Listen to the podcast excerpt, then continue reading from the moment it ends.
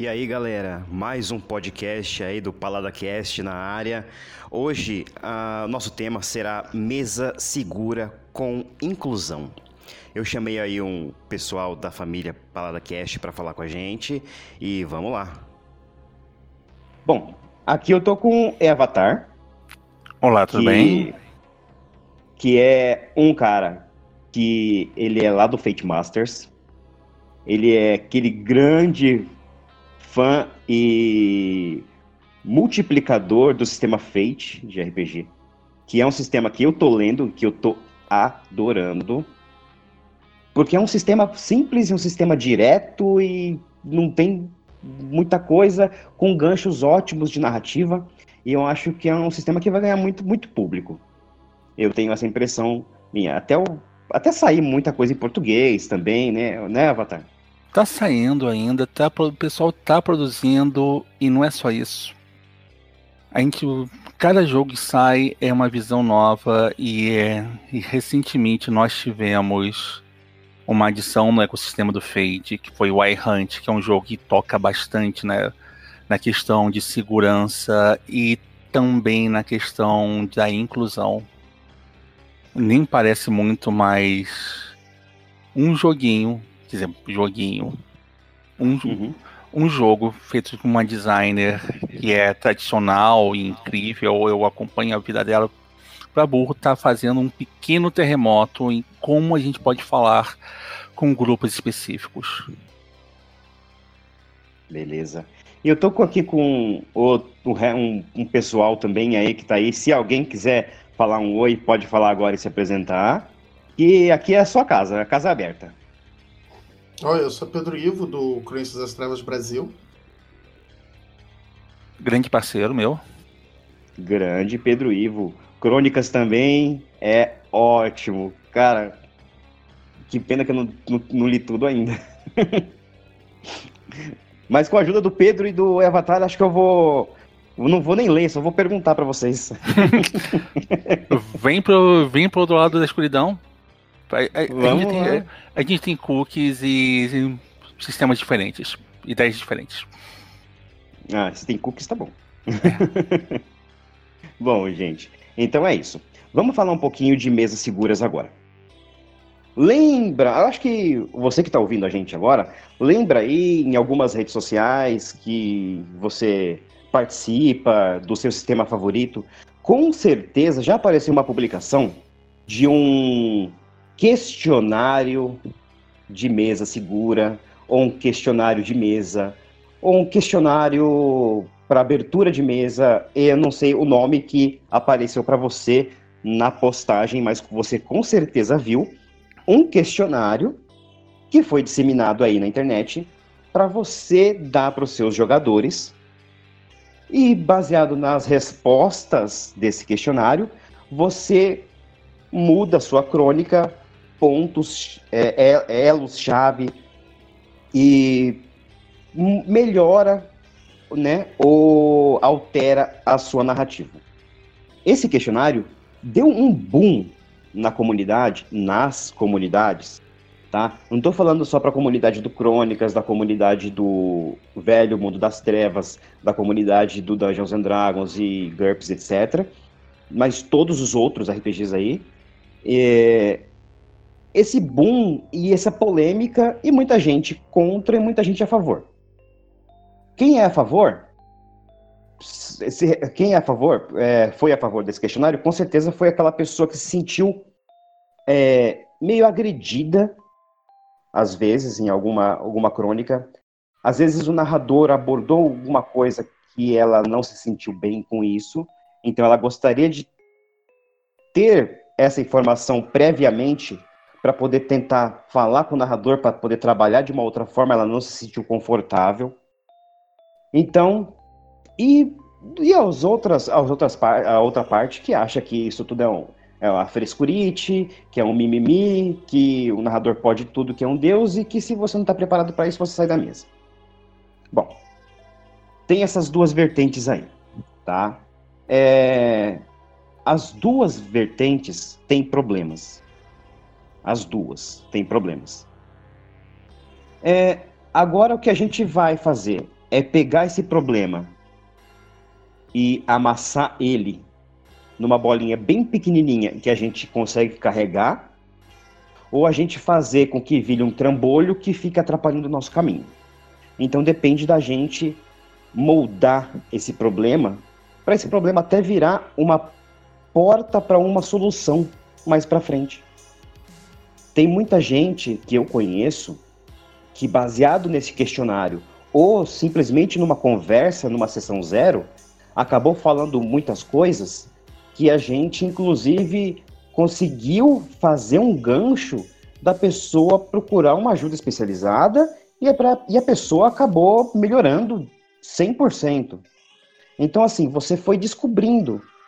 Todo mundo, é, todo mundo tem problema.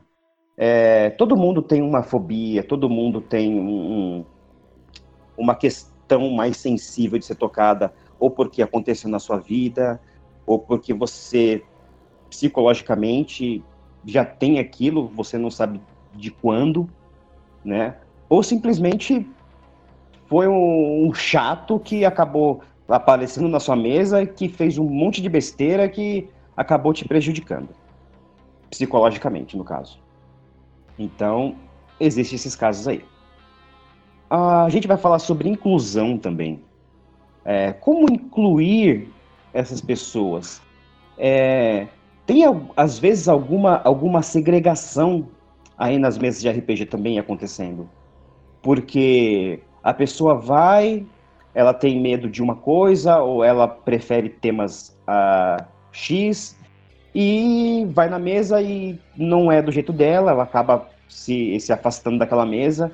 Aí vai na outra mesa que fala para ela que é boa, que não sei o quê, só que ela não é respeitada daquele, da, de uma da forma que ela precisa ser, como todos precisamos ser respeitados, né? E aí vai na outra mesa e ah, que não deu certo também por N razões, aí ela acaba juntando um grupo das pessoas que pensam da mesma forma que ela e segregando. Então, eu e faz um anúncio, eu procuro mesa com pessoas assim, assim, assim, para poder montar uma crônica de tal e não aceito pessoas fora dessa lista.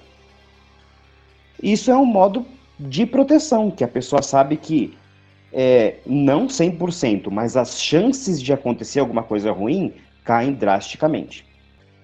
Não que seja 100%, tá? Que também já vi mesas assim, é, meio que segregadas, ou. Eu acho que até segregados é um termo muito forte para esse tipo de mesa.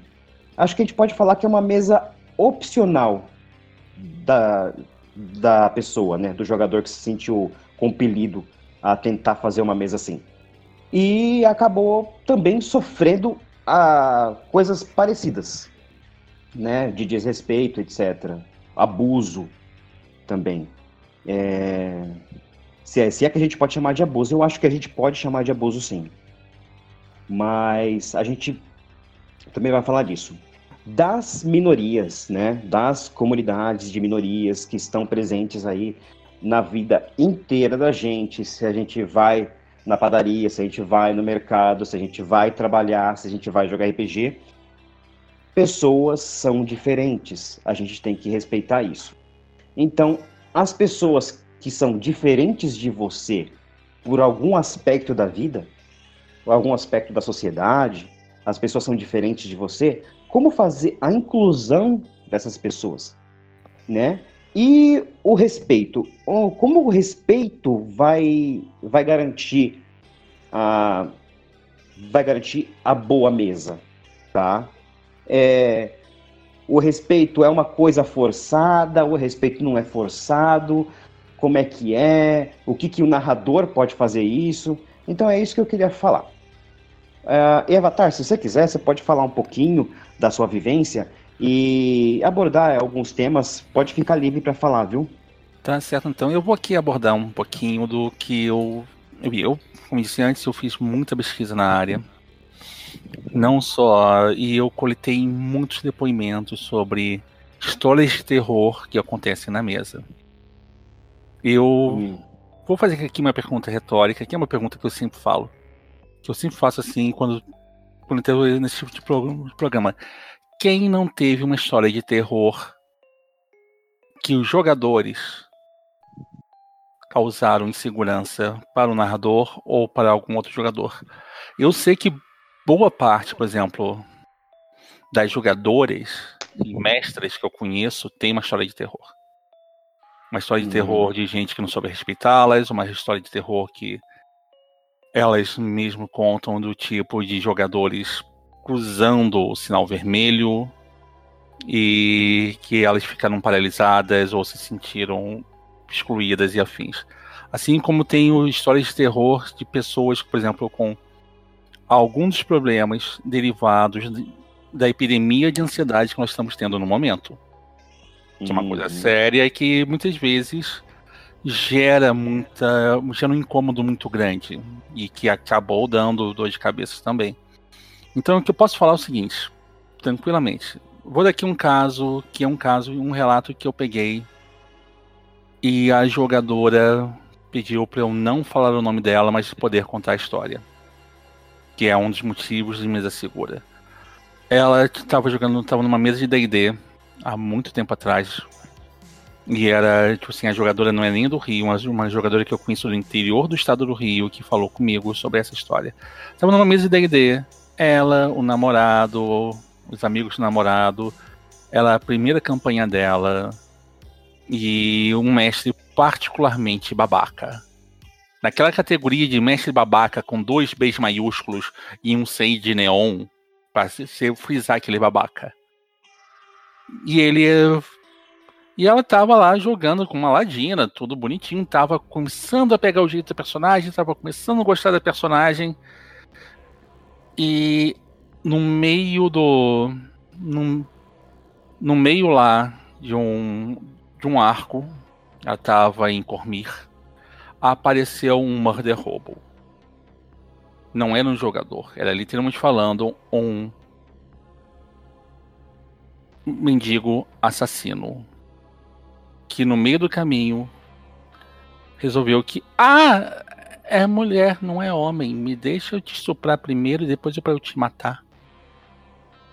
E ele era tido como imbatível. Ele era uma pilha de pontos de vida. Ela tentou atacar, não conseguiu. Ela tentou fazer não sei o que, não conseguiu. Uma hora o mestre forjou um crítico. E sim, foi forjado o crítico, porque os jogadores ao lado dele tinham visto que o dado tinha dado um resultado pífio. Não era para ter feito aquele ataque. Ele forjou um crítico, ele forjou a confirmação do crítico. Ela foi pinada no chão e o sujeito, na mesma hora, assim, ela pegou a ficha, rasgou a ficha e foi embora. E falou pro namorado: eles ou eu, você escolhe. E o sujeito foi com ela. Mas mesmo assim, esse tipo de história não é raro de você ouvir esse, esse tipo de história de terror. E não é raro você ter um mestre ou até mesmo um jogador que não que vai olhar para você, que você sendo diferente por algum motivo e vai te tratar que nem fosse um pedaço de pedaço de carne qualquer ou então uma merdinha na mesa. Entendeu? É por isso que a gente tem a necessidade desse tema. Mas, em compensação, no lado bom da coisa, eu tava numa mesa. Eu entro em muitas mesas online. Eu tava numa mesa que tinha gente que era, tinha fama de ser babaca. E na, e na comunidade do jogo em questão, a pessoa tinha fama de ser babaca, mas eu calhei de entrar numa campanha curta com, com essa pessoa. Eu não vou nem falar qual foi a mesa de lobisomem, não, mas foi uma mesa de apocalipse, tá? e é do tipo, o mestre colocou a. O mestre sim falou com a gente, não. A gente vai ter um certo. A gente vai ter uma certa conversa aqui antes, tá? É a primeira vez que eu tive contato com sessão zero. E essa conversa vai ser do tipo assim, sobre limites. Limites e véus era a primeira vez que eu tinha ouvido falar sobre isso. Na época o tema era jovem, o pessoal lá fora mesmo estava colocando isso. E na conversa de limites e véus, não, olha só, qual é você tem problema com o que? Ah, tem problema com isso, isso, isso, isso, isso, não gosto de violência desnecessária, não sei o que e tal. Os jogadores foram falando os seus limites, foram falando assim, onde, qual é o ponto que cai o pano, qual é o ponto, uhum. qual é o que, que é o não, o que, que é o cai o pano, pode acontecer, mas cai o pano nessa hora. E esse jogador babaca, E realmente ele é um jogador babaca. Fozar não tem problema com nada. É o grupo inteiro assim do tipo, tá bom. Na o mestre falou assim, não, já que você não tem problema com nada, eu posso fazer qualquer coisa com você? Posso. O mestre mandou em privado, assim, na terceira sessão, um aviso, olha só, quem tiver problema agora com violência sexual, sai da cal. Multa. Faz qualquer coisa, porque vai, eu vou, eu vou pra tocar o terror com, com o sujeito. Boa parte do pessoal saiu, dropou a cal. O mestre, não, já que você não tá querendo brincar não, e eu sei que você é um babaca, deixa eu perseguir você aqui com aquela coisa imparável. Vamos ver se você gosta de. Porque o sujeito tinha fama de ser do tipo assim: ah, não, eu sou cria de Fenris, vou sair estuprando Deus e o mundo e aumentar a nação Garou dessa forma. Deixa eu fazer o que você. com você, o que você faz com os outros. Mas já estava de saco cheio do jogador, porque em duas sessões ele tinha conseguido ser babaca ao extremo. Uhum. Logo depois disso, o jogador falou assim: eu tô saindo do jogo. E a gente soube que nos outros jogos ele maneirou bastante, porque foi a primeira vez que ele foi vítima de algo. E depois disso, o grupo inteiro voltou, a gente teve mais três sessões e o grupo desmoronou porque o mestre foi chamado para trabalhar numa plataforma de petróleo. Hum. Pô, então, Avatar, que história, hein? Porque esse é um, um, dos, um dos subtemas que eu queria abordar também. Esses jogadores babacas. Sabe? Jogadores que não têm senso do ridículo. Jogadores que querem fazer alguma coisa para saciar, ah, sei lá o que na cabeça deles, ou fazer. É, da onde eles vêm, do que eles se alimentam, quem são eles, Sabe? É, parece que são criaturas estranhas, moldadas aí no limbo, que aparecem, brotam assim na crônica e chegam falando macio, que querem jogar é, narrativamente, não querem saber de ficha, e chega na hora do jogo e faz essa papagaiada, essa bobagem toda de. de às vezes perseguindo outros jogadores, outros personagens, né, com o personagem dele, baseado em pseudas desvantagens que ele possa ter, em, em outras coisas, sei lá, que ele pensa que não, porque isso está na minha ficha, para tentar justificar uma coisa errada que ele está fazendo, né? Como é que a gente lida com esse cara, Avatar? Como é que a gente a gente chega, a gente a gente começa dando rasteira, a gente dá um uppercut, a gente. O que, que a gente faz? Hoje em dia eu tenho sempre a sessão zero. E a, na sessão zero é do tipo. Os limites são definidos. A gente fica no meio termo. Porém, normalmente na, na sessão zero você vê muito esses problemas. Quando a pessoa está vindo causar, quando a pessoa está vindo incomodar um tanto. Mas mediação é sempre o papel de cada jogador e cada mestre deve fazer na, na mesa. Sentar e conversar. Às vezes, tipo assim, cara, você, tá, você é babaca assim mesmo ou você tem algum problema? Não é o caminho. Mas é, porque, é... Não, o é... caminho é, cara, tu tá, tá, tá bem em casa? As coisas estão é. fluindo bem? Tá, tá tudo normal? O seu trabalho tá te pagando bem bastante? Por que você precisa exercer tanta força assim na mesa?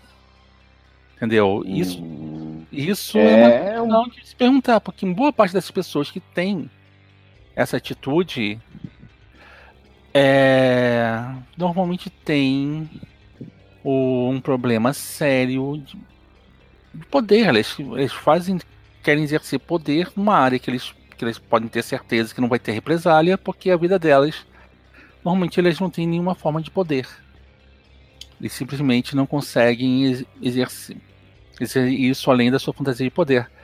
Eu acho que alguém aqui deve ter alguma história do tipo de jogador ou de até mesmo o próprio mestre que acaba soltando a pressão em cima do em cima da mesa e, a, e provavelmente só, só o problema só foi resolvido depois de muita conversa ou simplesmente é porta da rua serventia da casa.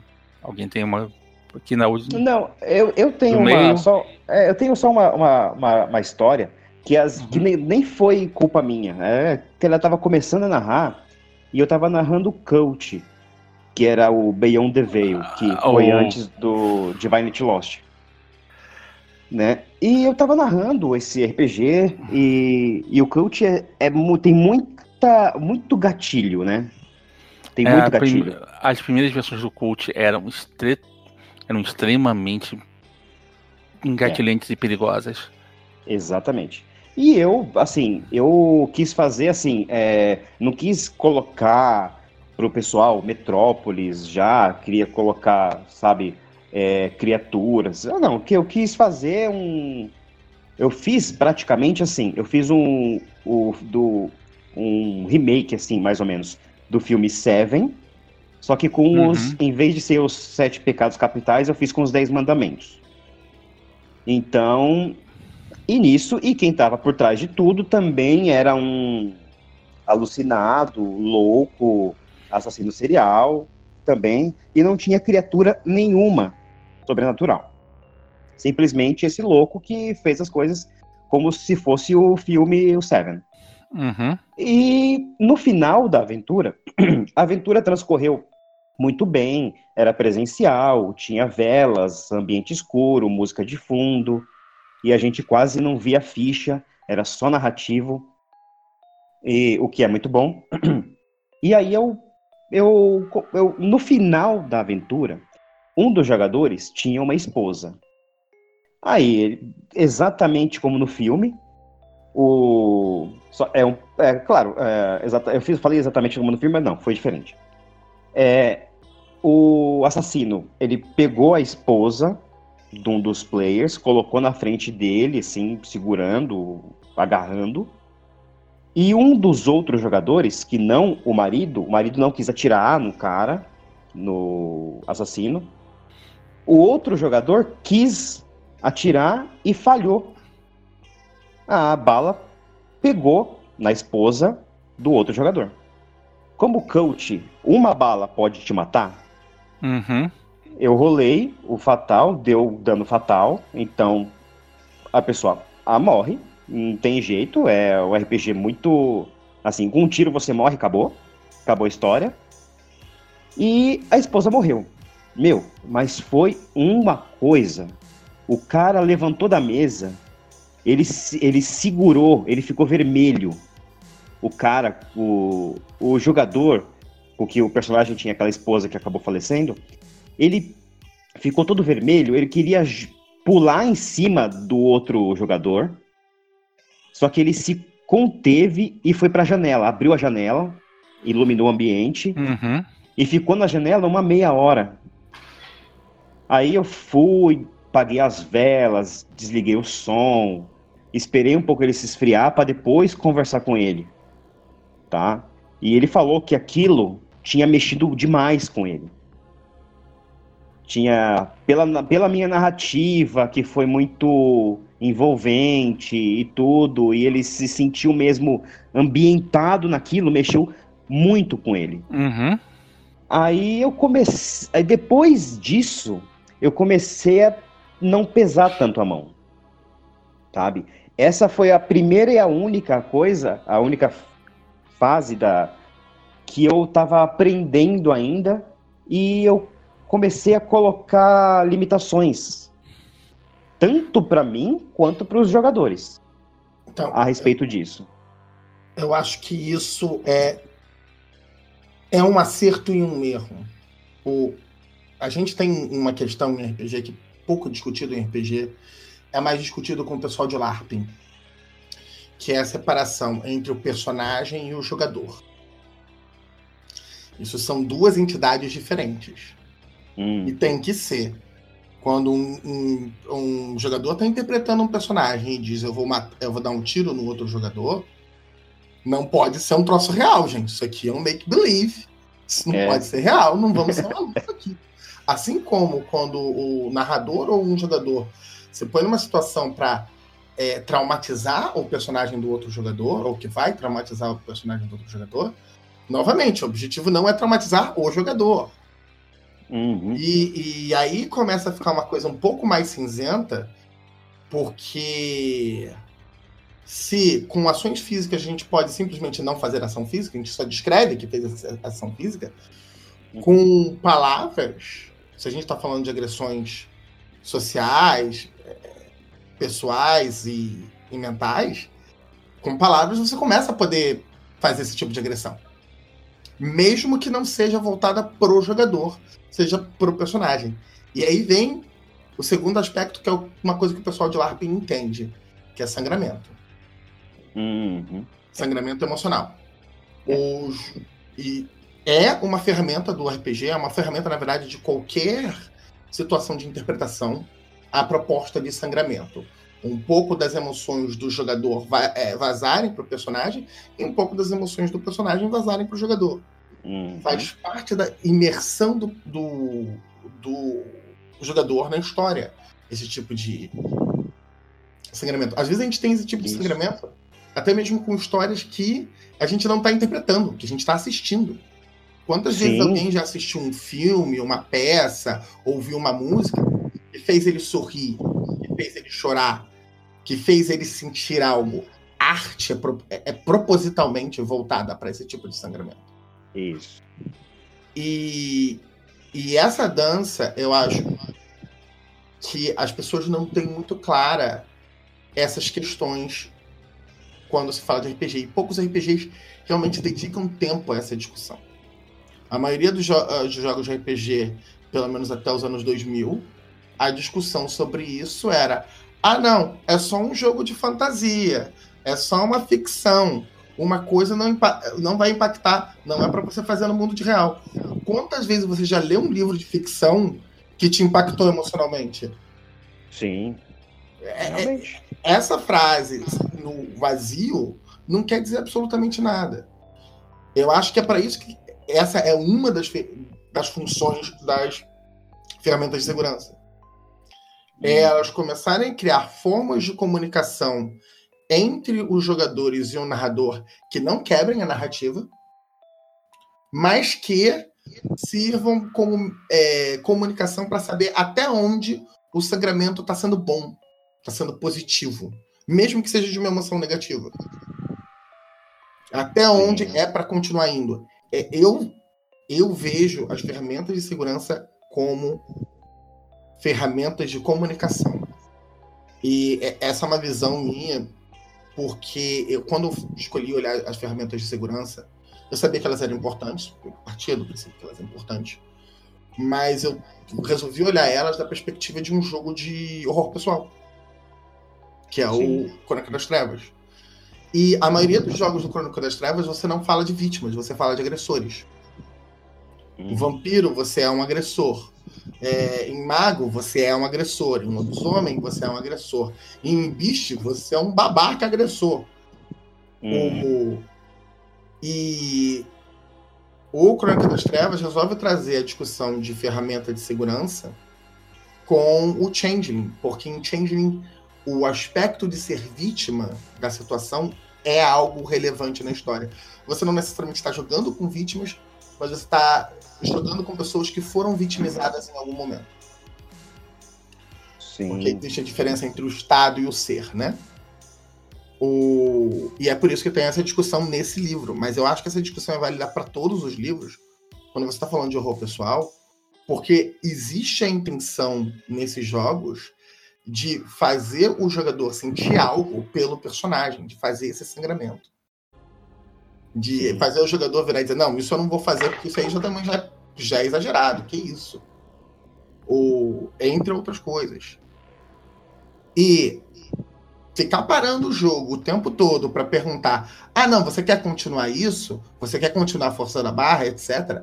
Eu acho que quebraria muito essa, esse tipo de ambientação.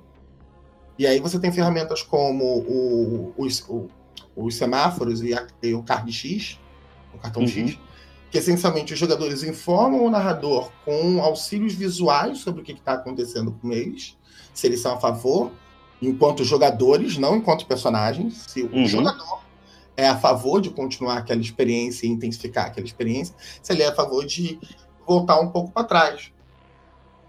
Eu tenho uma, posso falar para você, o Pedro? Eu Sim. tenho uma ferramenta visual que é, era, é, eu não conhecia essas daí. Então, o que, que eu fiz? Depois da minha primeira, que eu comentei, né, da, da minha primeira é, ação, assim, que eu fiquei uh, sem reação, eu fiquei sem reação, que eu não sabia como proceder. Então, o que, que eu fiz? É, eu fiz assim, eu falei para os meus jogadores um a um. Se tiver um assunto que vocês acham delicado, que vocês querem prosseguir, mas com cautela, e numa mesa presencial, ele pega a ficha e coloca ela de lado na mesa. Aí eu vou perceber o jogador que ele colocou a ficha dele de lado, eu vou perceber que aquele assunto ele quer que continue, só que com cautela. Sim, narrando de uma outra forma. É, se ele quiser que aquele assunto pare de ser abordado e que eu, trans, eu, que eu mude a narrativa, uh, aí ele coloca a ficha de ponta cabeça. Isso no jogo presencial. Então eu fiz isso e deu muito certo no jogo presencial. É, até para eu saber dos jogadores se o, se o que eu estava fazendo estava bom. E a, maior, a maioria em dois casos, dois, três casos que aconteceu, da ficha ficar tombada de lado, mas nunca de ponta cabeça. Então, era um tema delicado que eu estava tocando na, na hora, mas que o jogador pediu para eu continuar tocando, só que com cautela, e eu meio que meio que peguei, comecei a pegar mais leve nessas questões. E funcionou. É auxílio visual que você está falando é ótimo, porque o, claro que o narrador não tem nem como saber o que se passa na cabeça da, do jogador, né? Então, ferramentas assim são ótimos. O que Esse você é falou também é.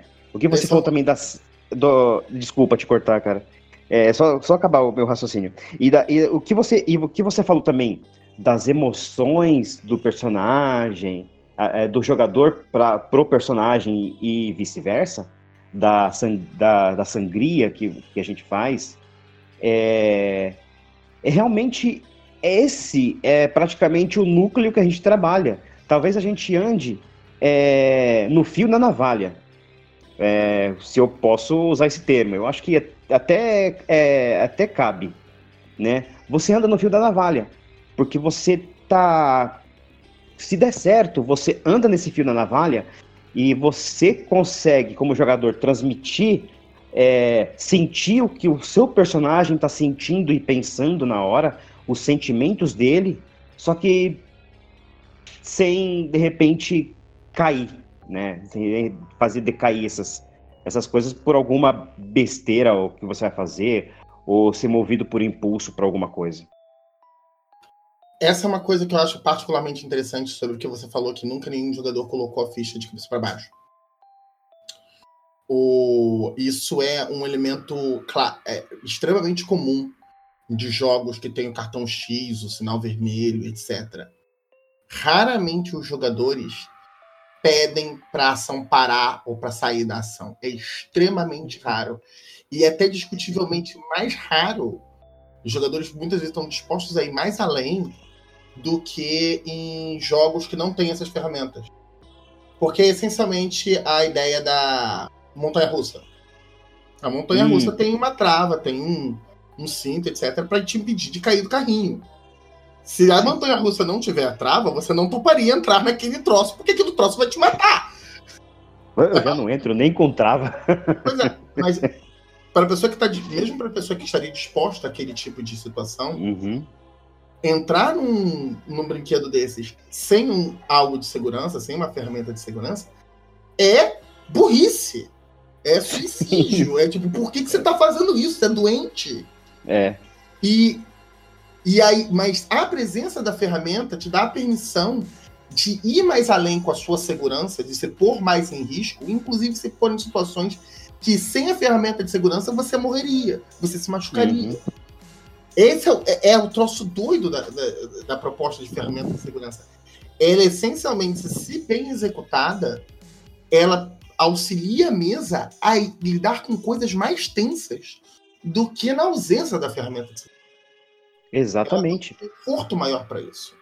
Exatamente, até porque se o narrador colocou essa ferramenta, se colocou tipo um farol, ou colocou tipo uma carta X, ou colocou alguma coisa previamente combinada ali com os jogadores de ferramentas de comunicação, que pode ser tanto aquele negócio da ficha, ou quanto pode ser, ah, eu tô online, então você põe um emoticon assim, é, sei lá.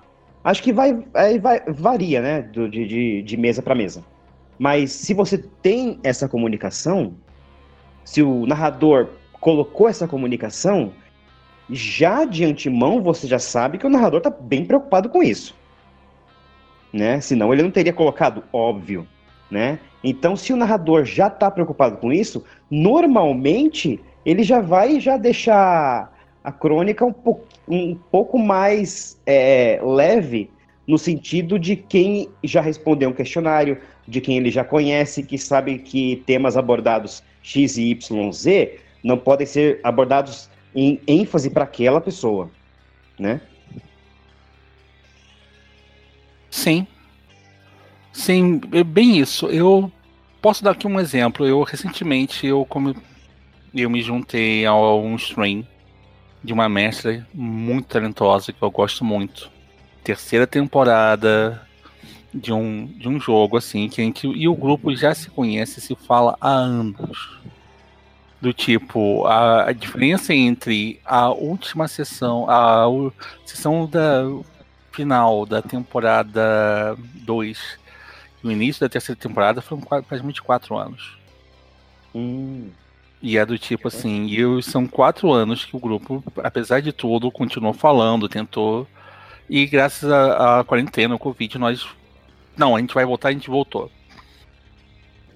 Esse grupo, Legal. apesar de se conhecer, uma, cada um com uma palma da própria mão, o que, que a gente fez na, na sessão zero?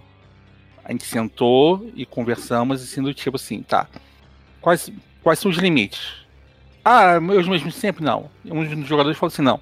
Eu tenho um novo gatilho. Eu descobri em mesa um novo gatilho. Que é esse aqui. Pá. E ele disse. E foi do tipo, ok, nós estamos falando, tem um novo gatilho. Tá, e a gente vai usar o que de carta X? Ah, não, a gente vai usar a palavra de sempre.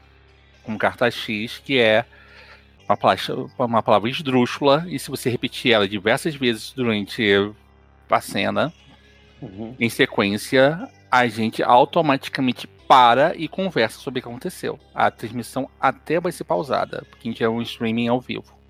Hum. A gente não grava.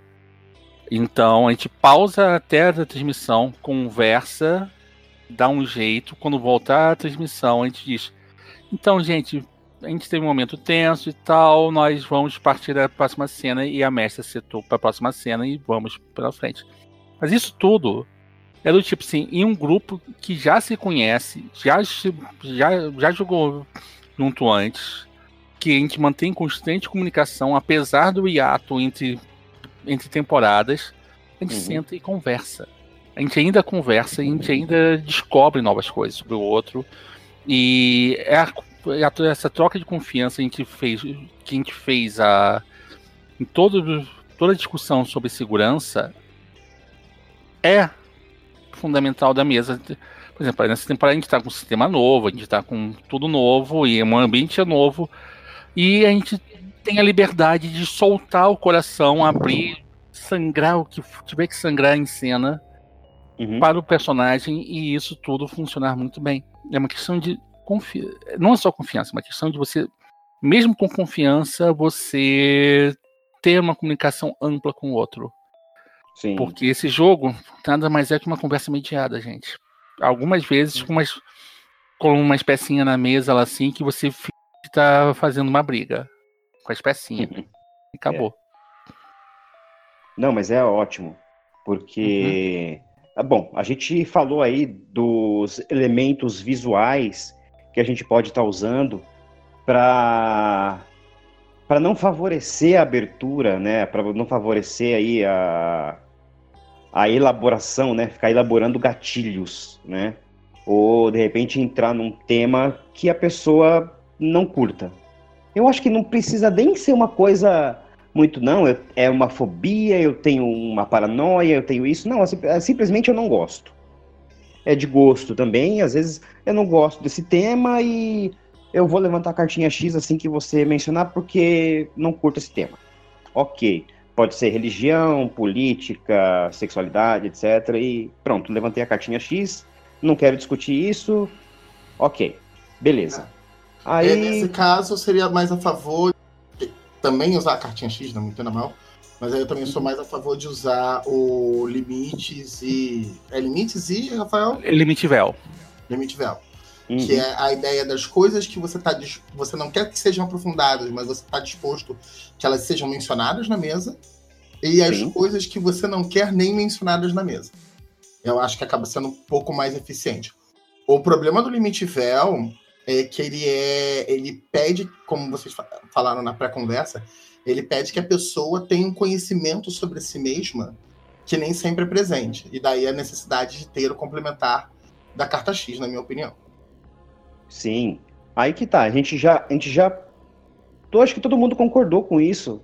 Que você precisa de uma sessão zero.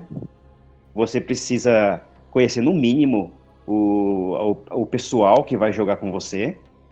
É, mesmo, se a pessoa tiver alguma coisa, às vezes um questionário ou uma conversa baseada no question, num questionário, né, uma anamnese, que nem a gente estava falando, eu e o Avatar, é, uma anamnese antes ali, né, de você tentar conhecer, é claro que muitas pessoas podem nem, nem saber que tem um gatilho é, específico e a gente vai acabar abordando depois, mas até aí, com elementos visuais, a pessoa se sentiu é, naquele estado de, de sangria e eufórico, etc., e, e, e, percebeu aquilo, ela já pode dar um, um gatilho visual para gente, para a gente poder atenuar, é, limite e véu, no caso, ou a gente né, a, a continua abordando de um, tema, de um modo mais mais tranquilo, sem aprofundar muito, e a gente passa por aquilo de boa, ou simplesmente para ali e, e vai para a próxima cena, ou se não ou se não resolve ali de uma outra forma para fazer uma resolução e partir para outra cena. Isso a gente já acho que a gente já concordou com isso, é, que é muito importante. E vamos falar de inclusão. Agora que a conversa fica boa. Inclusão. O cara, ou a mina, ou sei lá, a pessoa. Eu costumo muito falar da pessoa, né? A pessoa que joga comigo, o pessoal que joga comigo. É assim, eu não faço diferenciação. É o pessoal que joga comigo, por exemplo. É, tem de toda etnia, pensamento livre, pensamento político diferente e tudo, e, e joga comigo numa boa, certo? O pessoal joga comigo numa boa e não tem nada assim que que faça eles deixarem, simplesmente eles, eles até pedem pra gente pra gente jogar de novo, uma outra mesa. Eu, eu consigo fazer uma coisa uma coisa para todo mundo, sem diferenciar ninguém, e tal. Aonde, onde que as mesas erram no, em fazer inclusão? Acho, será que, que elas pensam o narrador é, é culpa do narrador só? É culpa do resto da mesa? É culpa de todo mundo? Não é culpa de ninguém? Como é que é?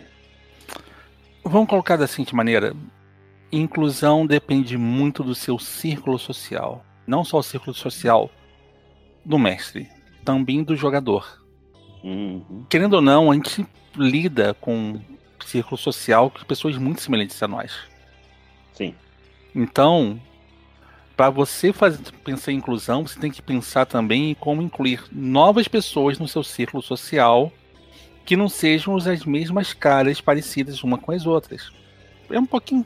Isso é complicado, principalmente quando você é adulto. É. Quando você é moleque, isso aí é a coisa mais normal do mundo. Tu tem uma bola, o cara tá disposto a jogar bola com você, os dois jogam, vocês dois vão jogar bola até o fim da tarde. A sua e... escola te obriga a conviver com pessoas que não necessariamente são do seu bairro. É, e tem Isso. outras coisas. Mas a gente, enquanto adulto, a gente tem o quê? Trabalho. Que são algumas... pessoas com uma formação similar à sua. Algumas vezes são, você vai ter, de repente, um clube ou uma atividade esportiva que você faz, e, de novo, similaridade. E algumas uhum. vezes, com muita sorte, você vai descobrir que de repente aquele seu amigo de infância que voltou para a cidade, entrou com contato para você para tomar uma cerveja, é uma pessoa que está totalmente diferente. Uhum. E aí que entra o problema. A, por exemplo, muitas vezes a inclusão de novos membros na mesa é mais fácil você começar no online e depois mudar para o físico. Não é raro acontecer isso. Sim. Eu já tive, eu tive uma mesa minha que eu comecei com metade dos jogadores eu conhecia, já os metade dos jogadores, a outra metade dos jogadores vieram de chamados do Facebook. Hoje em dia eu tô esperando acabar a quarentena porque o mestre ele é da Marinha, ele é um, se me engano, um cabo da Marinha, tava em Recife, ficou travado em Recife por causa da, da quarentena toda. E para ele voltar, e aí sim, quando ele voltar, a gente começar uma campanha de Change os perdidos. Mas eu tô esperando. E eu conheci ele pela, pela internet. A pessoa é completa, é mais nova do que eu, completamente diferente do que eu. É um mestre que eu, que eu tô vendo o crescimento dele. Eu espero que ele tenha crescido ainda mais, porque quarentena é bom para você ler. E ele. E o grupo que ele agregou, eu conheci a, uma jogadora que é até mais do Pedro do que minha, a morcega lá, a, Lu, que é uma jogadora incrível, com ele. E o grupo uhum. inteiro nasceu num, num chamado de Facebook. Foi incrível é. isso. Foi completamente. Mas é, foi quando que aconteceu. No online, você no máximo vai ver que a pessoa fala sua língua, com muita sorte, Uhum. E de repente. Isso. E aí que entra o segundo desafio da inclusão. Você está jogando com um estranho. Como é que você lida com um estranho? Como é que você é. vai ver. Como é que você vai interpretar o outro? E isso é o segundo desafio. Quando você tem, você tem que deixar de ver o outro como sendo o outro, como sendo mais um. E o mais um é: é mais um jogador meu. É mais um membro da minha mesa. É mais um cara do grupo. Não importa se o cara tenha nascido com uma coisa, seja um mutante verde de cinco braços, não importa. É mais uma pessoa na mesa. Nossa, Avatar, você falou exatamente o que eu ia falar. Eu acho que eu não preciso nem adicionar nada do que você falou. Você já falou tudo. É uma pessoa. Não importa se é um mutante, não importa se, se sei lá, se come de cabeça para baixo. É uma pessoa e acho que você tem que ter aí uma é, tem que ter um feeling, né? Um, um feeling para você, sei lá, ter respeito. Acho que respeito isso, né? Uhum. É, eu, fui, eu fui ensinado desde criança, eu não quero me prolongar muito mais nisso, mas eu acho que é sempre, sempre bom a gente, a gente falar. Desde criança, a minha avó, a minha mãe, meu pai sempre me ensinaram assim: saiba sempre entrar num lugar de cabeça erguida e sair daquele mesmo lugar também de cabeça erguida. Sabe? Então, esse foi um ensinamento que eu tive dos meus pais, aí, dos meus avós e tal. E é, é exatamente isso. Acho que inclusão é você respeitar, saber entrar no lugar, saber sair. Fazer amizade e e, e conseguir manter aquilo. A gente não está querendo que todos os jogadores se tornem amigos de infância, mas a gente quer que uma, uma pessoa tenha respeito pela outra. Eu acho que isso não é nem é difícil de você ter. Eu acho que você teve um mínimo de educação, um, acho que respeito é bom e eu gosto. Então, de você chegar e falar, meu, pelo amor, tipo, Olha o que o cara tá fazendo, sabe? Esse, o cara que desrespeita, a gente sabe que provavelmente ele deve ter problemas. Se ele, eu tive casos disso, né? O cara era um completo babaca, assim, mil cruzes, só que eu, né, desrespeitava todo mundo, xingava todo mundo da mesa. Eu sentei com ele, conversei, e ele começou a mudar. Começou a mudar. Eu fiquei sabendo dos problemas dele, que ele tinha em casa, do trabalho e tal. Ele queria desafogar, ele queria pegar duas katanas e, e jogar sobretudos e, sei lá, é, é katanas e sobretudos.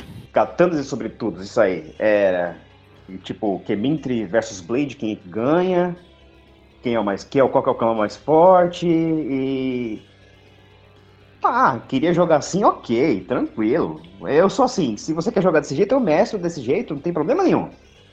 Então, vamos lá, é o que todo mundo quer? Então todo mundo quer, eu, eu, eu mestro o que todo mundo quer. Eu não tenho, não tenho essa questão. Apesar que de eu ter as minhas preferências né?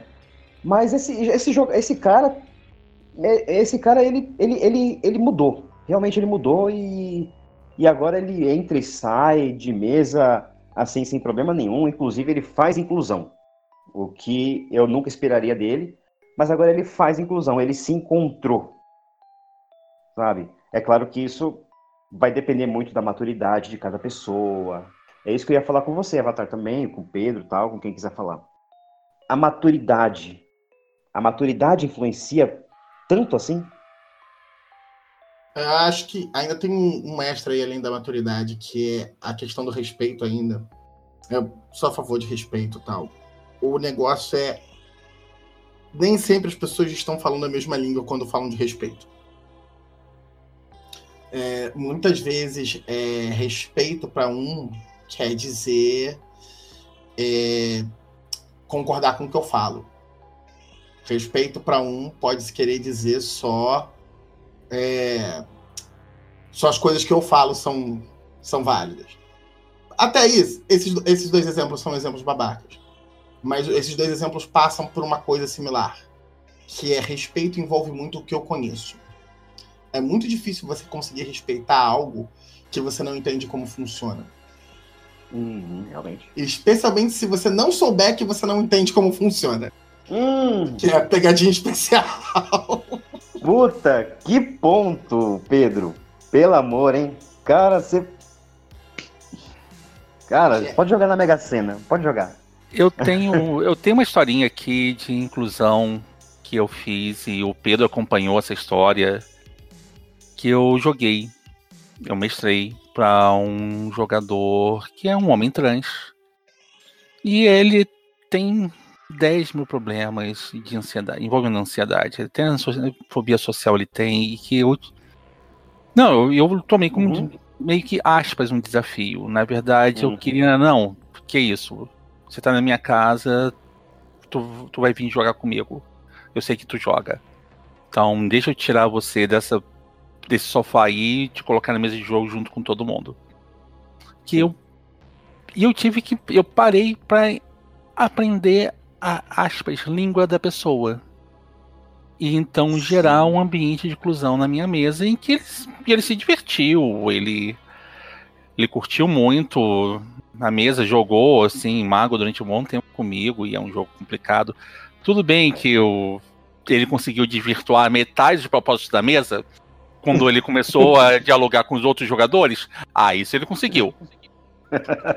Isso Dá mais conseguiu. XP pra ele. Não só mais XP com ele, pra ele. Tipo assim, não, ele total.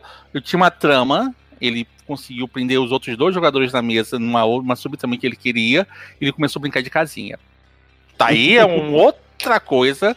Eu não fui contra, eu poderia ter colocado aí o ter colocado uma pedra no trilho desse trem, eu não coloquei. Eu queria uhum. ver onde esse trem parava.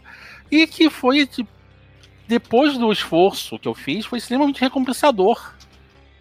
Ao ponto de que, não, não, peraí, eu acabou.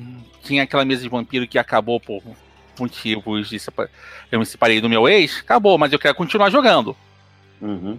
E eu quero continuar jogando. Tem essa trama aqui que ficou inacabada, essa trama aqui que ficou inacabada. Eu não vou tirar, eu não vou parar com isso até você tirar essa trama do, do, baú e. eu mereço, eu mereço esse desfecho. E foi isso que eu uhum. fiz com uhum. ele depois, mais tarde, uma outra trama e tal. Mas é do tipo. Muitas vezes o esforço de você incluir alguém diferente, ou então você entender, requer você aprender. Sim, sim. Requer você aprender a língua do outro. Requer também um esforço do seu lado, não só o esforço do outro. Muitas vezes sim. você, por exemplo, jogadores com, de novo, com ansiedade, com os problemas de ansiedade, jogadores que estão no aspecto autista aqui. No passado uhum. eram vistos como mais um, agora que eles sacaram que eles eram que são autistas e que tem toda uma nova dinâmica de ação, você tem que meio que sentar e conversar com a mesa, levar esse tópico até com a mesa, ou como jogador ou como mestre. Bom, e eu fiquei sabendo esse, esse, há pouco tempo que eu tenho espectro autista. Olha só que legal. Eu, eu fiquei sabendo. Obrigado por compartilhar não, conosco.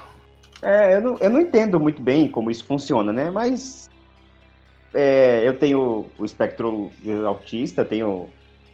Meu filho também tem, um pouquinho mais do que o meu. Mas a gente vai de boa, é que a gente tem hiperfoco. Então, quando a gente se foca numa coisa, a gente vai até o fim. É, pode ser num filme, pode ser numa série, pode ser num livro. E enquanto a gente não devora tudo aquilo, a gente não sossega. E assim, o hiperfoco é comum. E até ajuda, na verdade, a gente a estudar, a compreender legal uma série, é, detalhes das cenas ou do livro mesmo. A gente imagina, faz a, aquela, aquela coisa, vê nos mínimos detalhes aquilo e imagina até coisas que no livro não tem, né? Uhum. E eu acho, eu acho legal. É claro que para outras coisas é completamente inepto, mas eu sou fora da curva porque eu lido com pessoas. Eu trabalho em hospital, então eu lido com pessoas. A é, maioria eu... não, a maioria não, né? Então... Eu vou, vou pegar aqui rapidinho o púlpito aqui, vestir, vestir minha, minha roupinha de pastor do Fate. Existe um livro que foi ainda está em estágio de apenas digital, daqui a pouco está indo para o físico do Fate, chamado Accessibility Toolkit, que é um livro sobre acessibilidade. Esse livro foi desenvolvido pelo pessoal do Fate com é, o seguinte propósito. Essa é a minha inveja minha do, do pessoal do Chronicle of Darkness em comparação a Fate. Fate está muito mais desenvolvido nessa questão de é, ferramentas de segurança e inclusão. É, você. É que tá. Você pode pegar o Accessibility Toolkit e adaptar para o Chronicle. Facinho.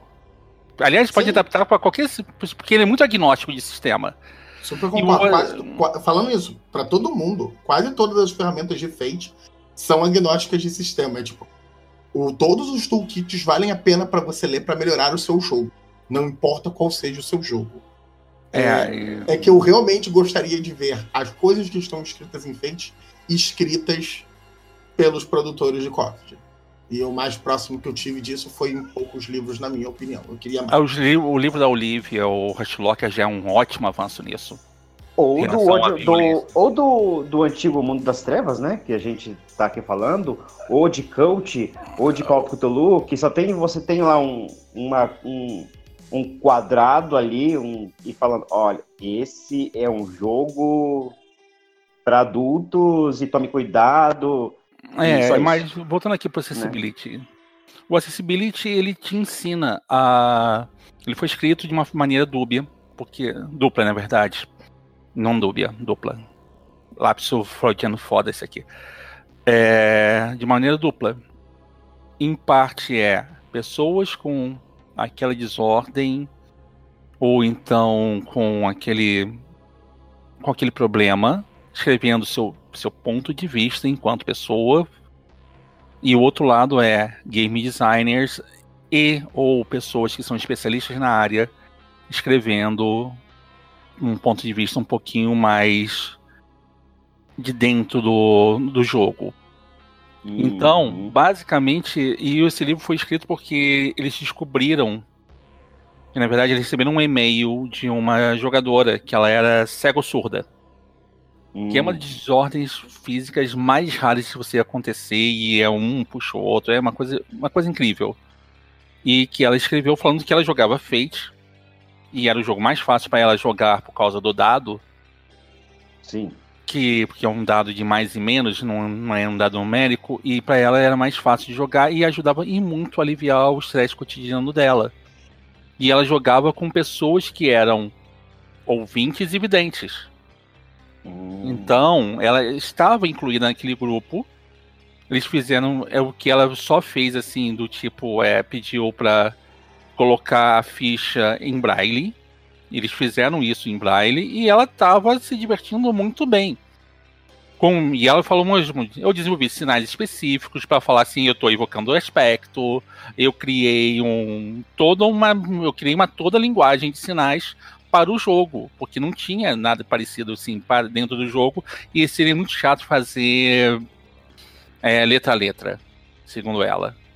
E aí hum. eles pensaram assim, por que não, né? E aí eles falaram sobre nanismo, autismo, até tem uma coisa maravilhosa do autismo que eles colocam, eles colocam que um autista pode, você pode dar um mais quatro de bônus se for o hiperfoco do autista né, sobre aquele assunto. É, e é incrível. é tipo assim, é um bônus de mais 4 em vez de mais 2. Uhum. Porque é um personagem autista. Uhum. Mas ele precisa ter um aspecto que faz um physical autista e é fantástico isso. Eles falaram sobre pessoas com problemas de mobilidade, sobre pessoas com nanismo. E, a, e por aí foi. É um universo inteiro e eles falam como ser um personagem com aquela deficiência ou aquele problema, um vilão com aquela deficiência uhum. e algum problema. E é aí que bate, caiu a ficha que eu queria tudo menos um vilão autista contra mim. Porque é. o, os detalhes estariam todos previstos, graças ao.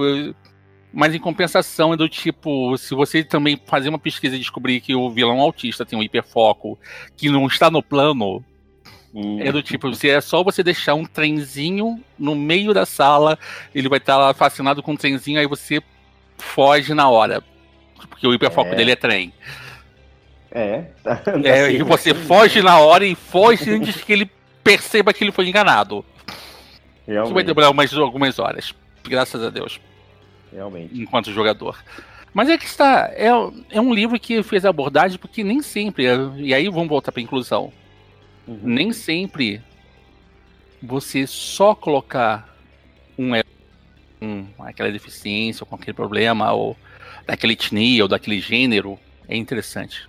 O vilão é tão é, é uma figura que precisa também ser incluída, mas é aquela história toda, um vilão que não seja o estigma e e o lado caricato da coisa. Não aguento mais filme fatale. Sim. Mas em compensação, é. uma vilã planejadora, de, com uns 40 quilos a mais do que ela deveria uhum. ser, do tipo assim, extremamente poderosa, meu feio, me dá mais medo do que um homem de terno e gravata velho, de cabelo todo enrugado. Não, realmente, Avatar, você falou um ponto excepcional.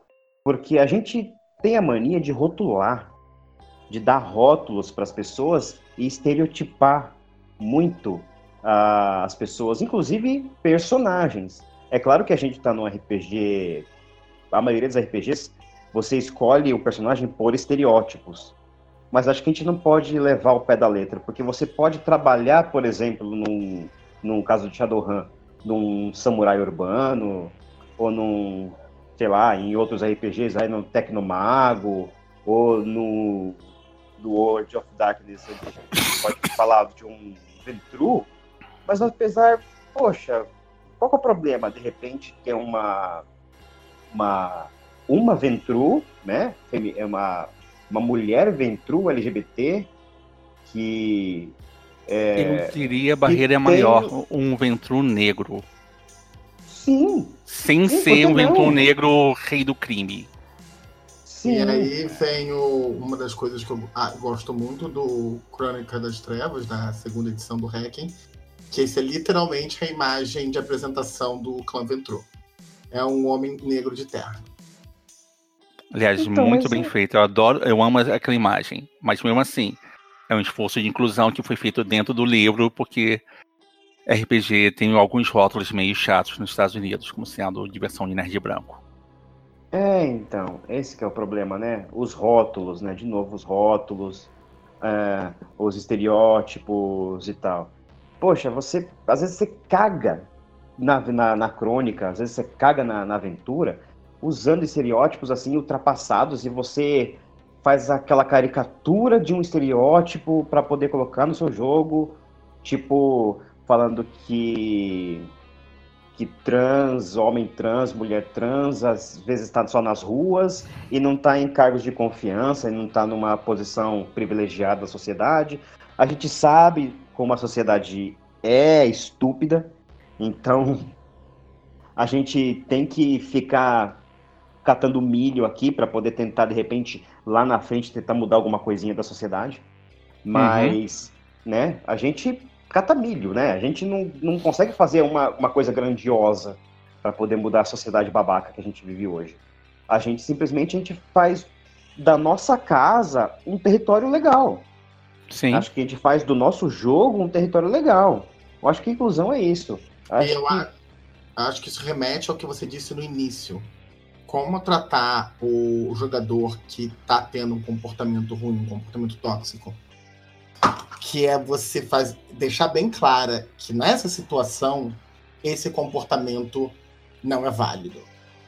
Seja Sim. porque, em termos de jogo, você está censurando eles, desde com ferramentas de é, jogo seguro, né? Os outros jogadores puxando carta X, etc. Seja Uhum. com o próprio narrador, deixando bem claro que esse, alguns tipos de ação são particularmente inviáveis em jogo. Eu tive uma experiência muito louca com. é, eu costumava narrar em eventos de RPG. Eu tenho até que voltar a fazer isso. Mas é, eu tava narrando num, num evento ao vivo, e aí a gente pegou uma. Eu peguei uma mesa e aí eu acabei conhecendo o pessoal naquele evento e a gente eu decidi que ia narrar uma sequência da minha aventura para aquele pessoal se eles tivessem a fim de fazer personagem na hora. E eles fizeram. E um dos jogadores resolveu fazer um total murder roubo. A primeira, co a primeira coisa, ele começa é, cometendo um diablerie, aí ele pega uma daquelas roupas de GIMP para se proteger do sol e entra pé na porta e soco na cara no covil de um ancião. Tipo, eu vou, é, eu vou aproveitar que o ancião tem menos humanidade, então ele age, Uhum. tem mais problema de agir durante o dia do que eu, vou matar o ancião e cometer diablerie. E aí, imediatamente, eu vi, não, beleza, você vai fazer isso, beleza. Primeiro eu deixei ele meio perdido dentro do próprio mansão do ancião, porque era um labirinto. Segundo, quando ele finalmente resolveu o fato de que ele estava perdido, descobriu para onde ir e tal, não sei o quê, o ancião em questão, ele tem gul. E não só ele tem Hum. como na, na minha mesa, ele era o traficante de ghouls da cidade. Ele era o fornecedor de ghouls de todos os outros vampiros. Aquele negócio, você pode pegar um, Uhum. um humano na, na esquina e transformar ele em vampiro? Em ghoul? Pode. Mas aí vai ser aquelas competências merda que o cara tem. Se Uhum. você quer um, um, um servo competente, um cara que é um, um exemplar na sua respectiva função, você ia falar com o Lúcio Guevara. Então, basicamente, o cara ligou e chamou todos os ghouls dele pra, bater, pra dizer que porra é essa? O cara teve É. que lidar com um pequeno exército. Então, Ficou impossível a situação pra ele. E isso ainda era antes tipo, da segunda edição, das ferramentas de segurança, ainda era com muitos aspectos ainda das edições anteriores que meio que favorecem esse tipo de pensamento. Mas mesmo Uhum. assim, o, o- o que contou, o que contou muito pra mim com aquela experiência foi apresentar que esse tipo de comportamento não é válido o mais cedo possível. sim. desde em jogo como fora de jogo, e não necessariamente com uma censura, no sentido de, tipo, ah, não, você tá errado, você... não me entenda mal, em alguns casos é necessário. É, Hum, é. mas no sentido de, tipo, esse não é o jogo que a gente tá jogando aqui. Você quer jogar com a gente? Não é esse o jogo que a gente vai jogar. Tá afim? Uhum. que isso eu acho que já é um, um- um interruptor para muita gente.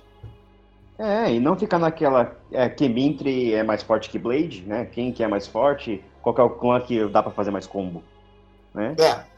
Essa aí é, mas é outra questão, isso aí. É, é, e aí é mais questão foge. de cenário, de sistema, de como narrar, é, um fora foge, do... foge, foge do, do tema. Mas é. Né, é uma coisa que a gente pode abordar mais pra frente. O meu ponto questão... é, só deixa claro pro cara. Você acha que o cara tá talvez ele tenha entendido errado. Talvez ele tenha entendido que a mensagem desse jogo é ser o Manda Roubo. Tem jogos que são para isso.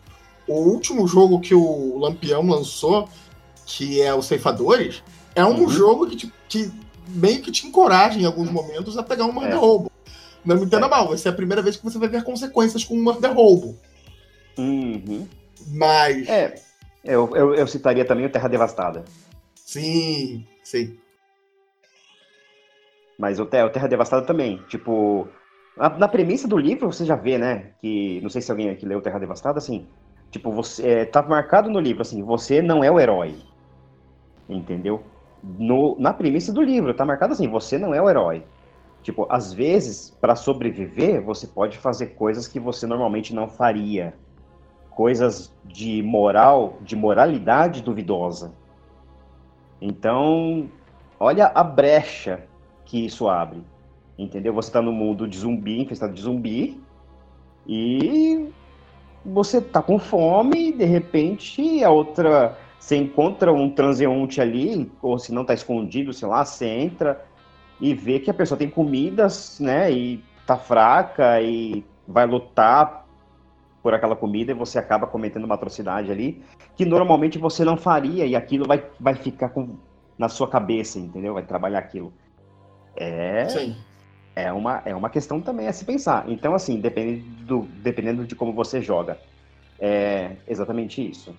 A gente falou aqui no podcast sobre mesas seguras, a gente, a gente conversou sobre sessão zero, sobre questionário para você fazer com seus jogadores antes. Não precisa nem ser um questionário escrito para você passar para os seus jogadores mas simplesmente uma anamnese, uma conversa legal, uma sessão zero produtiva, mesmo que seja individual, com cada um, até para não expor, às vezes, é, a, alguma particularidade da pessoa, né?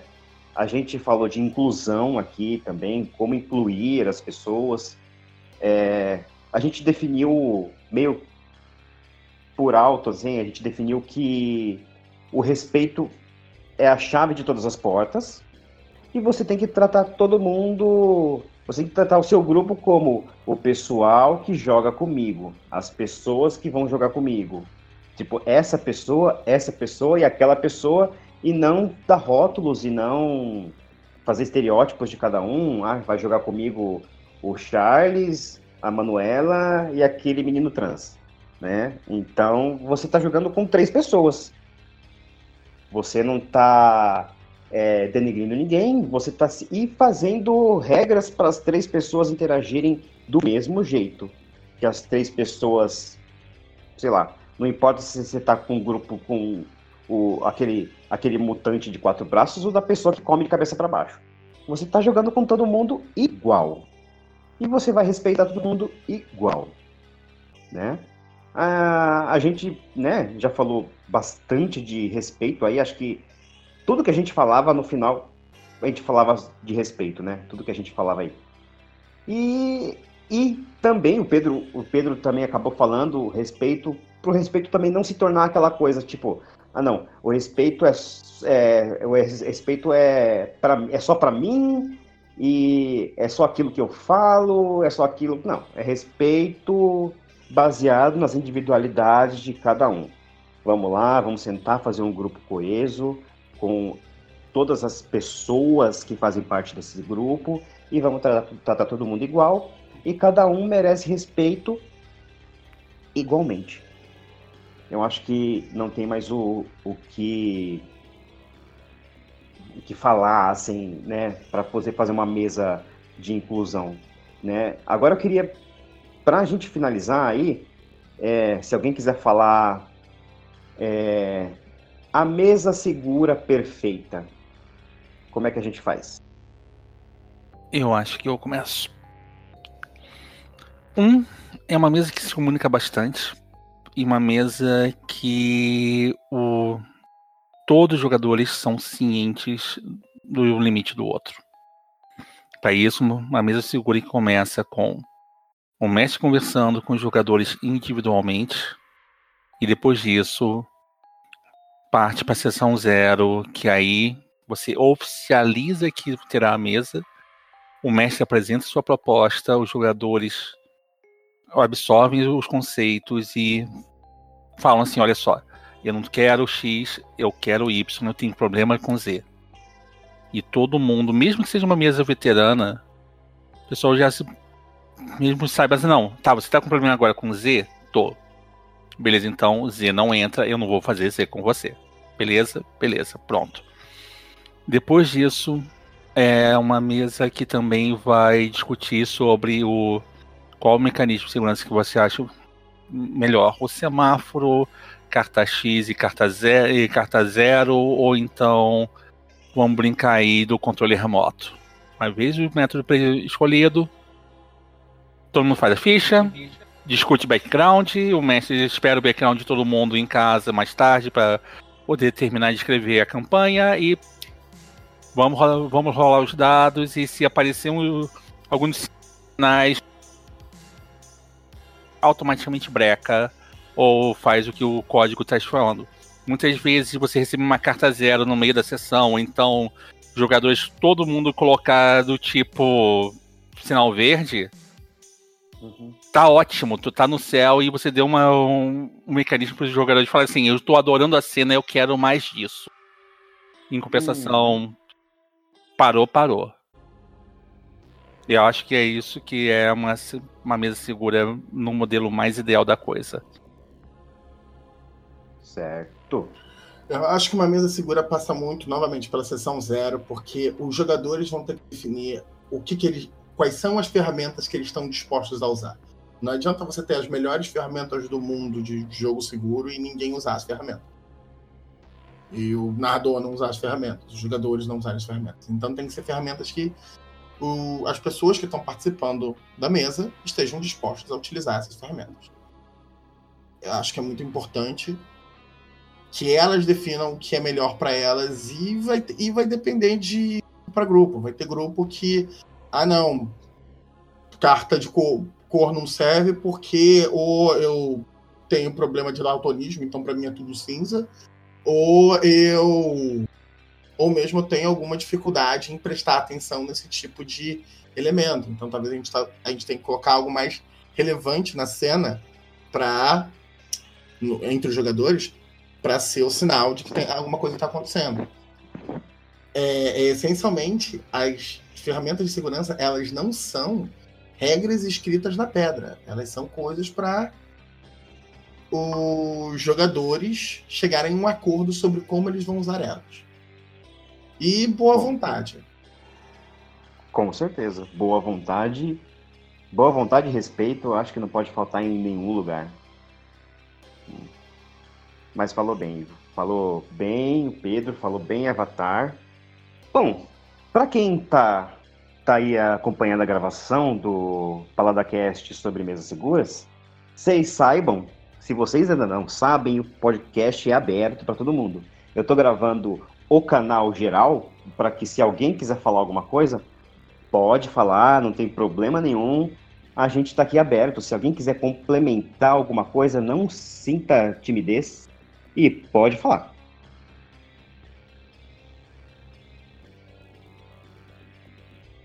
Pô, ninguém quer falar?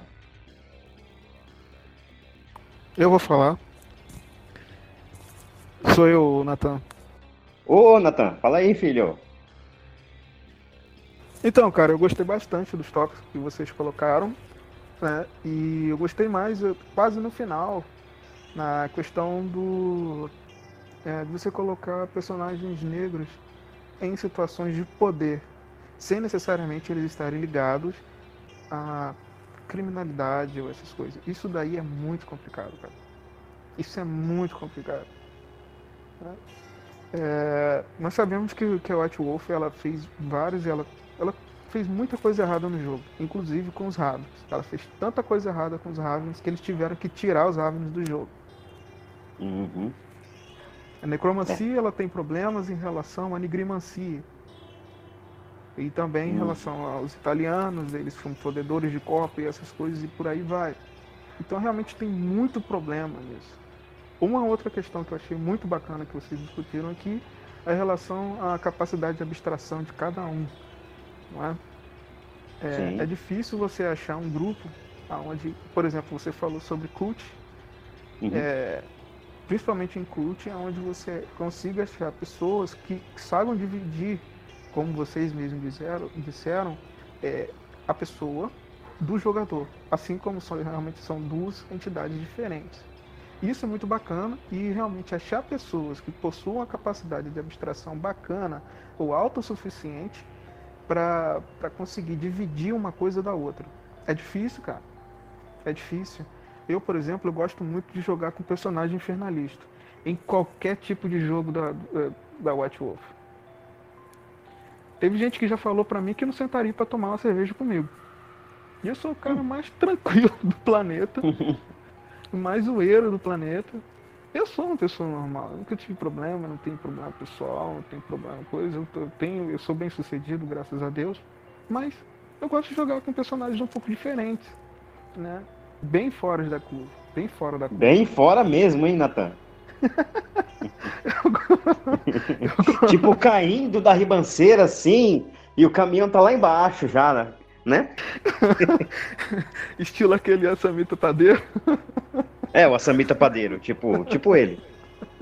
Então, eu acho bacana jogar com algumas coisas assim, e principalmente em grupo que, que se respeita, é um grupo que sempre vai para frente. Um grupo também onde tem senhores de regra nunca vai para frente.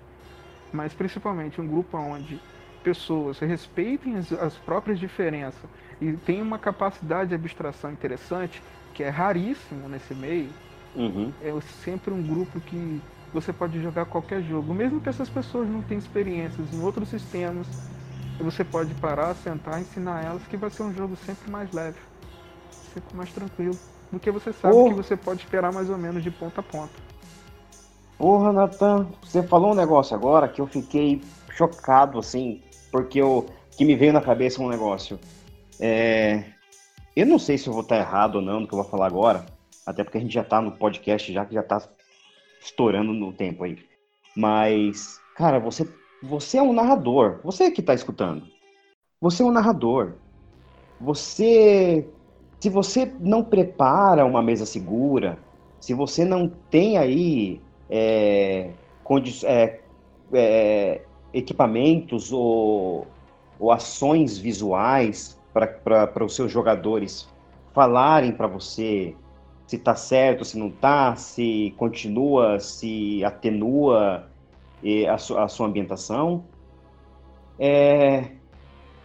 Cara, você tem um grupo, você precisa disso. Eu vou te explicar por que você precisa disso. Se você não faz, você faça. Você faça a sessão zero, você faça uma anamnese, faça um questionário, você faça. Porque, olha só, o, o foda do Natan, que ele acabou de falar, que veio, veio esse negócio muito claramente na minha cabeça agora. E é, o pon, é um ponto legal. Que é o seguinte: você tá com o seu grupo, você chama a pessoa para jogar, a pessoa tem. Cara, tem ansiedade, tem um monte de problema e tal. Não importa a condição dela, a etnia dela, etc. Ela é uma pessoa. Ela pode ser trans, ela pode ser LGBT, ela pode ser rica, pode ser pobre, de esquerda, de direita, pode ser tudo junto, pode ser tudo separado, não importa. Mas às vezes a pessoa tá lá, ela, ela come do mesmo jeito que você, ela trabalha do mesmo jeito que você, ela precisa de hobbies e diversão do mesmo jeito que você, e ela tá lá, às vezes ela tá sentindo, ela sente que no jogando RPG, ela é o único hobby que ela tem, ela tem uma, uma dificuldade de interagir com pessoas fora disso, porque já tem um grupinho ali formado, vocês estão numa campanha, numa crônica, etc. E ela se sente segura ali por ter regras de segurança que vão favorecer ela pelo que essa pessoa já, já sofreu, das fobias que ela tem, ou do que ela sofre, dos assuntos que ela não gosta que sejam abordados. Então ela se sente segura ali, na sua mesa, porque no mundo lá fora, ela não se sente segura. Então, o seu grupo é o único porto seguro que essa pessoa tem. Então, cara, se esse, se essa, se você começar a entre crônicas, entre campanhas, você deixar de lado as regras de segurança, deixar de lado o questionário, chamar um ou outro outra pessoa a mais para jogar, diferente do seu grupo rotineiro, ou sei lá, e esquece das, das principais regras aí de mesa segura, você está deixando aquele único ambiente daquela pessoa num ambiente volátil, um ambiente que pode explodir.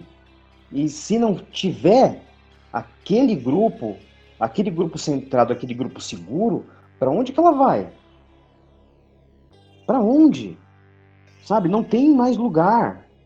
O mundo já é um mundo cão. Ela vai tentar, porque não é questão de você fazer uma mesa só LGBT, que a mesa vai estar segura. Tá, sabe? É claramente que as proporções são óbvias, mas não é 100%. Porque cada pessoa é uma pessoa. Então todo mundo pensa diferente.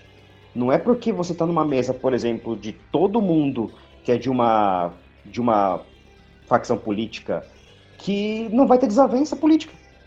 Por exemplo, ah, todo mundo pensa na mesma coisa, todo mundo votou no mesmo cara, mas todo mundo mas vai arranjar uma briga de alguma coisa.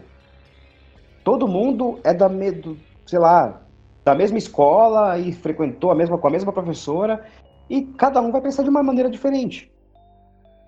Então, meu, é, narrador, faça a mesa segura.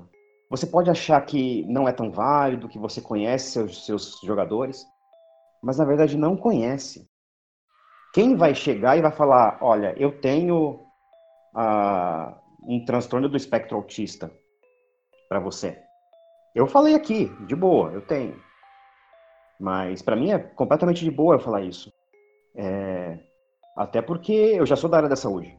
Então, para mim não interessa. Mas o seu jogador falaria isso para você? Junto com os outros? Entendeu? Será que falaria? Eu acho que não. Em muitos casos, não. Eu vou deixar, deixar assim. Porque o seu jogador ele, ele pode ficar meio tímido com a interação de muita gente. Então faça uma sessão zero aí separada. Entregue um questionário se você não tiver tempo. Faça regras visuais ali para você como narrador saber se você pode continuar numa cena de forma mais tênue ou se você limita e para. Tá? E respeito. Cara, respeito é bom e todo mundo gosta Respeito é o mesmo para todo mundo. É respeito pro negro, pro branco, pro asiático, é para a comunidade LGBT, é pro rico, pro pobre, pro direita e pro esquerda. Tá? E fora outras, pro verde, pro azul, pro amarelo, pro cara de quatro braços e o cara que come de cabeça para baixo. O respeito é igual. O respeito é universal e é de graça. Tá? Você não paga pelo respeito. O respeito vem de graça. Assim como o ódio, o carinho, é tudo de graça. Tá? E se vo... o, o mais legal para você narrador, o que você dá para os seus jogadores é o que você vai ter em troca. O que você dá para o universo é o que o universo te dá de troca. Então, é isso. Respeite, faça um jogo legal. Com certeza o pessoal vai falar de você, vai lembrar de você. Acho que a melhor, a melhor coisa melhor do que o pessoal ir falar com você para os quatro cantos, falar que você é um bom narrador, etc., é o pessoal lembrar de você. Lembrar que uma vez esteve com você, que jogou e foi legal. Você está na lembrança de alguém não tem preço. Sabe? Você fazer parte da vida de alguém não tem preço. E fazer parte do momento bom da vida dessa pessoa não tem preço. Cara, tem tanta gente que às vezes só quer ser ouvida. Só quer falar e não ser interrompida, ou só quer falar e ser compreendida. Entendeu? Então, ouça mais os seus jogadores. Converse com eles. O RPG é um ponto em comum? É. Então, atribua regras de segurança que com certeza todo mundo vai sair da sua mesa. Não digo batendo palmas, mas que vão sair com uma, uma sensação de uma sensação boa, sabe, de uma sensação de descarrego, no caso. Vão descarregar ali as suas frustrações do dia e vão, pô, se a sua sessão for domingo, a pessoa tá lá no serviço na segunda-feira e tá pensando, poxa, domingo que vem tem sessão. E vai ficar esperando esse domingo chegar com todas as forças. Porque lá ela vai desestressar e ela vai fazer o que ela mais gosta de fazer, que é jogar na sua mesa segura. E é isso, é isso. Eu encerro o meu podcast. Muito obrigado. Eu falei demais, falei muita besteira. Mas eu sei que me deu. Depois que o Nathan falou, me veio isso na cabeça, eu precisei falar. Até me emocionei um pouco. Valeu, gente. Obrigado. Eu até me emocionei. Eu me emocionei de verdade.